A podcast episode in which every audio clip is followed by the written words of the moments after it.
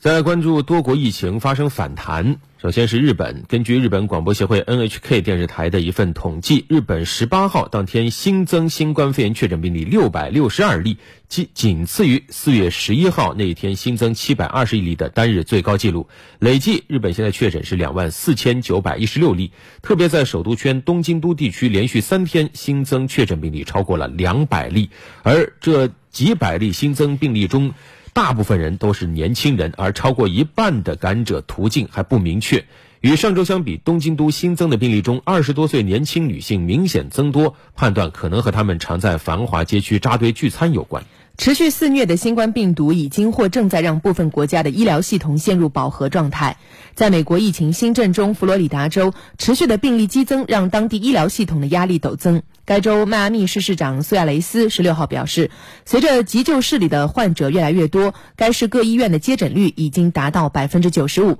佛罗里达州坦帕综合医院的急诊科医生威尔逊说：“我们能够承受病例的增加，也能够应对灾难，但是不能每天都应对灾难，而这就是我们面临的问题。”而在南美哥伦比亚首都波哥大，已经有十多家医院重症监护床位占用率持续达到百分之一百。